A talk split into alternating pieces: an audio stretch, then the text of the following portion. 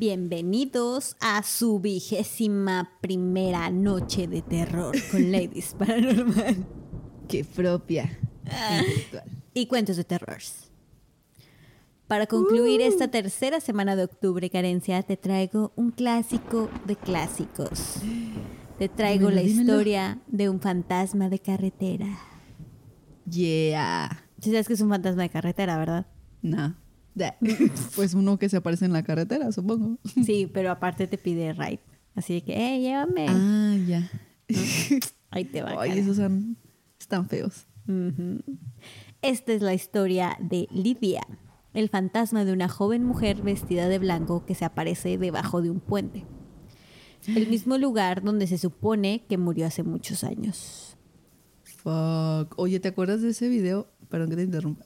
Ajá. De o bueno, es una historia de que supuestamente una chava pide ride y se la llevan y que dice, eh, dábate aquí en la esquina, aquí me morí y ya se supone que ya, ahí tienen un accidente los que la llevan. Ah, en un video, ¿no? Como dices, que ah, circulando. O oh, no, no sé. No sé, pero tengo pero también ese es clásico. de eso. Sí. Ese está, cuando la primera vez que lo escuché sí fue como de que, oh, no manches. no me lo esperaba. Sí. Bueno, ahí te Pero bueno, sigue, perdón. La historia comienza con un hombre joven manejando por una carretera sinuosa a través de Jamestown, un pueblo en Carolina del Norte, tarde por la noche. Son pasadas las 12 durante una noche con mucha neblina. Sus párpados comienzan a sentirse pesados mientras recorre su camino de regreso a High Point, el pueblo al que va. A través de la niebla lluviosa, apenas logra ver la blanca figura de una mujer pálida en un vestido blanco. Parada debajo de un puente curvado, está moviendo su largo y delgado brazo en el aire, como pidiéndole que se detenga. Él lo hace y abre la puerta para llevar a la misteriosa muchacha. Trata de hacer plática con ella y ella le responde sus preguntas en susurros solemnes y se ve inquietantemente triste. Le dice que su casa también está en High Point. Cuando llegan a su casa, él sale del carro para abrir la puerta y que se baje. Pero cuando llega al lado del pasajero, ella ya no está, Karen. No mames. Asumiendo que simplemente se bajó rápido del auto hacia su casa, va y toca la puerta para asegurarse de que llegó bien a su casa. Oh. En lugar de ver a la etérea Lidia, una mujer muy anciana le contesta a la puerta. Confundido, le pregunta si Lidia está adentro. Lidia murió hace muchos años, dice la anciana. Con los ojos llenos de lágrimas. Ah, ya me sentí mal. Ella era mi hija. Ella era mi hija y parece que aún está intentando llegar a casa. No, me deprimí. Sí, ya sé. Bueno, es la típica historia en la que llega y la dejan y luego, oiga, pero bueno, yo había escuchado esta versión, pero con un taxista, de que se baja ah, y así que va y cobra o no sé, y luego ella se murió hace 10 años o algo así. ¿Y el taxista qué? Bueno, me va a pagar. Por eso, ¿qué me va a pagar? Oye, pero asumiendo que esta Lidia quiere llegar y llegar y llegar a su casa, que obviamente siendo un ente, pues se va a quedar en ese loop infinito. Sí. Pobrecita la ancianita que cada rato lleguen ya sí. conductores para, o sea, meter el dedo en esa herida o no sé qué. Meter el dedo, sí. Sí, sobre todo la parte en la que dice, parece que aún está intentando llegar a casa. me pegó. me iba a burlar porque. Ay, porque. Porque usualmente esas historias, o sea, la he escuchado un chorro de veces de que ella ya no vive o algo así, pero me pegó esa parte en la que aún está intentando llegar a casa porque suena que van varias veces que han llegado. Sí. ¿Sabes cómo? Ay, abuelita, te abrazo. Pero que ponga un letrero porque, o sea, su salud mental, oye, de que no, Lidia ya no vive aquí, se murió, lárgate, ni toques, gracias, bye. Oh, pues sí, tal vez le convendría. Pero bueno, así hay un chingo de historias. Y lo que a mí me llamó la atención de esta en particular es que, primero que nada, es que es bien popular. O sea, de que literal ponen nombre y lugar y todo el pedo.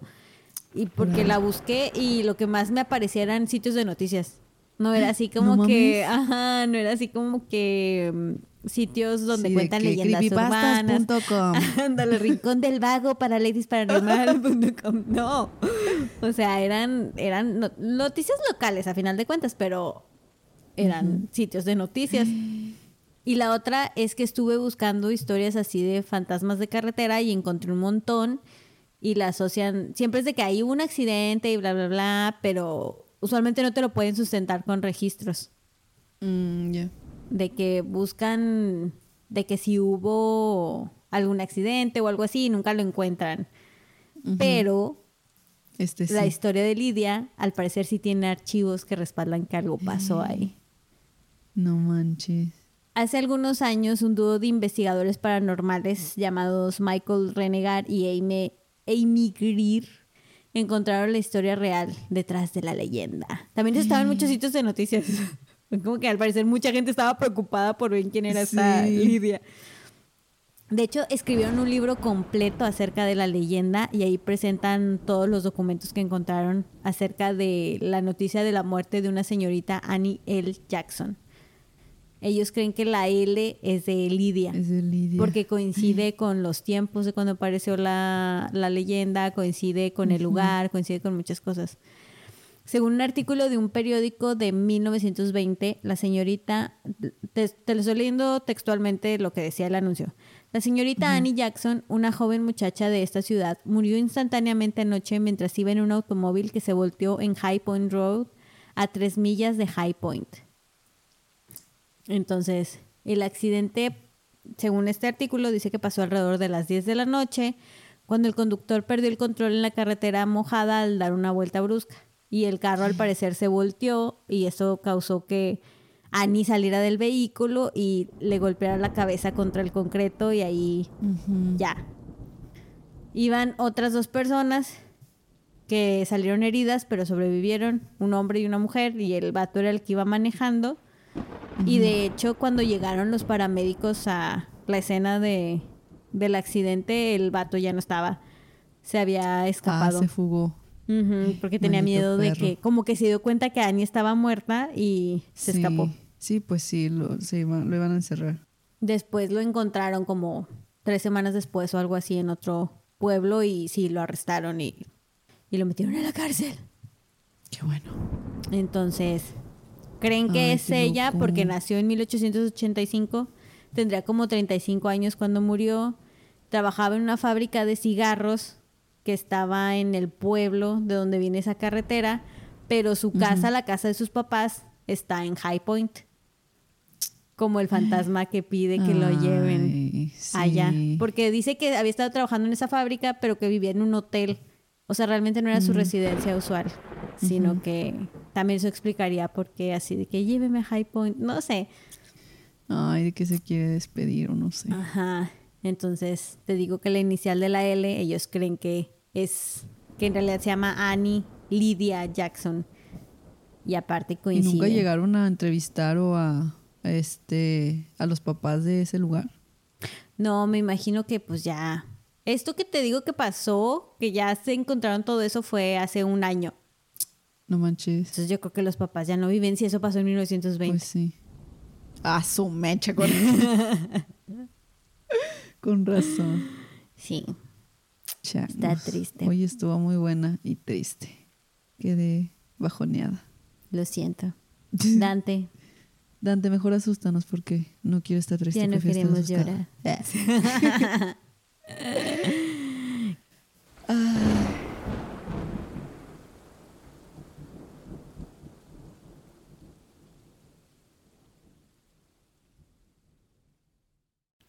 Buenas noches, ladies.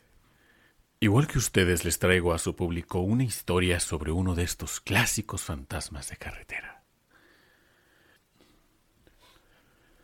A pesar de lo que el título de este cuento sugiere, esta es la historia de una broma.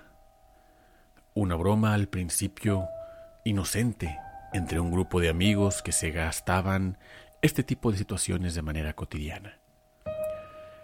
Ellos eran Adán, Jesús, Mario y Hernán. Era la noche de la fiesta de disfraces de Halloween y ya planeaban la broma del año. Entonces Jesús orquestó con Mario y Hernán que para la broma, Mario se disfrazaría de un fantasma de una niña con apariencia típica de película de terror. Usaría una peluca de cabello negro, largo y mojado, mientras que vestiría un camisón blanco y se colocaría al pie de la carretera que tomarían camino a la fiesta de disfraces, con el fin de hacer creer a Adán que se habían topado con el fantasma de una mujer en dicho lugar. Incluso planificaron que Mario se subiría al auto aún con el disfraz y lo dejarían unos kilómetros más adelante para dar una actuación más convincente. Llegado el día, Jesús y Hernán pasaron en auto por Adán a su casa para dirigirse a la fiesta. Mario había avisado que él llegaría por su parte, justificando su ausencia.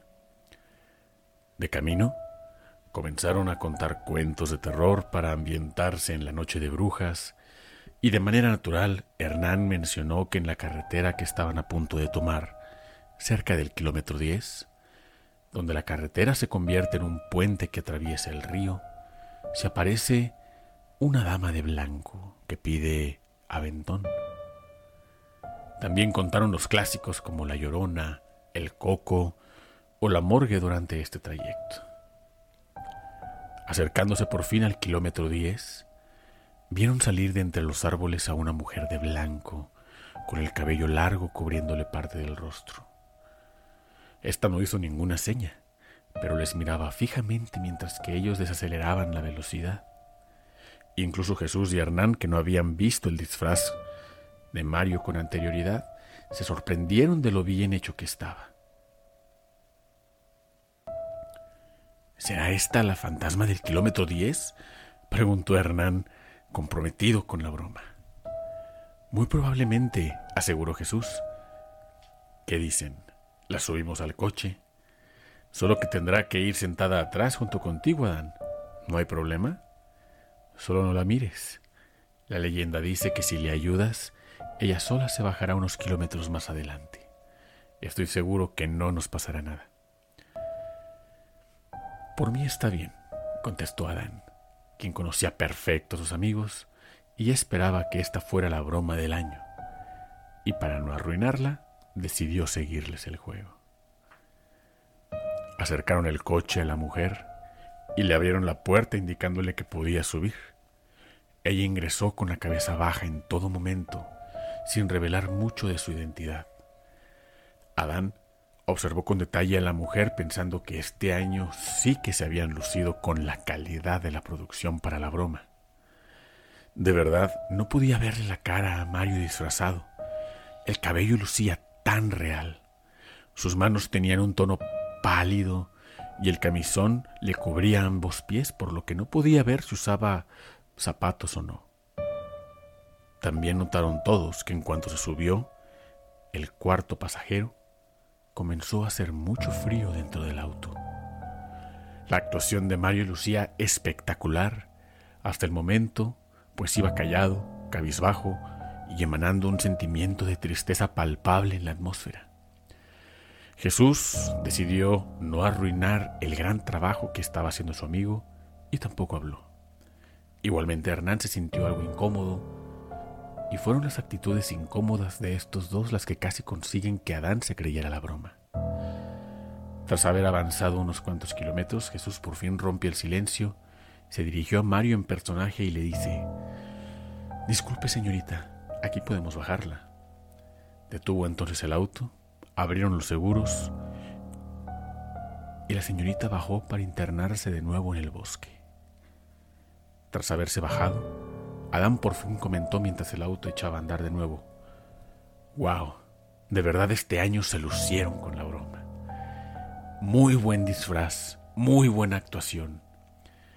Pero justo cuando decía esto, vieron al verdadero Mario con un disfraz barato cerca de la carretera más adelante, alzando la mano para pedir aventón.